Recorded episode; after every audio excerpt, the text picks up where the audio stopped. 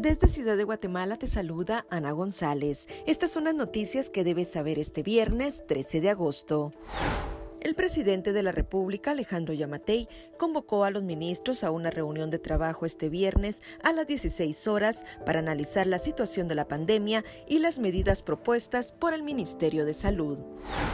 La Universidad Da Vinci entregó documentación al Ministerio Público donde consta que el exdecano de Derecho de esa casa de estudios simuló un acto de graduación donde participaron dos magistrados del Tribunal Supremo Electoral.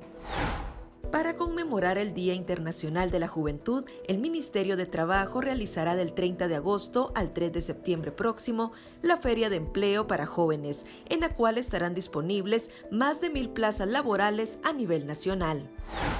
En noticias internacionales, los militares siguen vigilando las calles de Cuba para evitar protestas como las registradas el 11 de julio, cuando miles de cubanos rechazaron el régimen.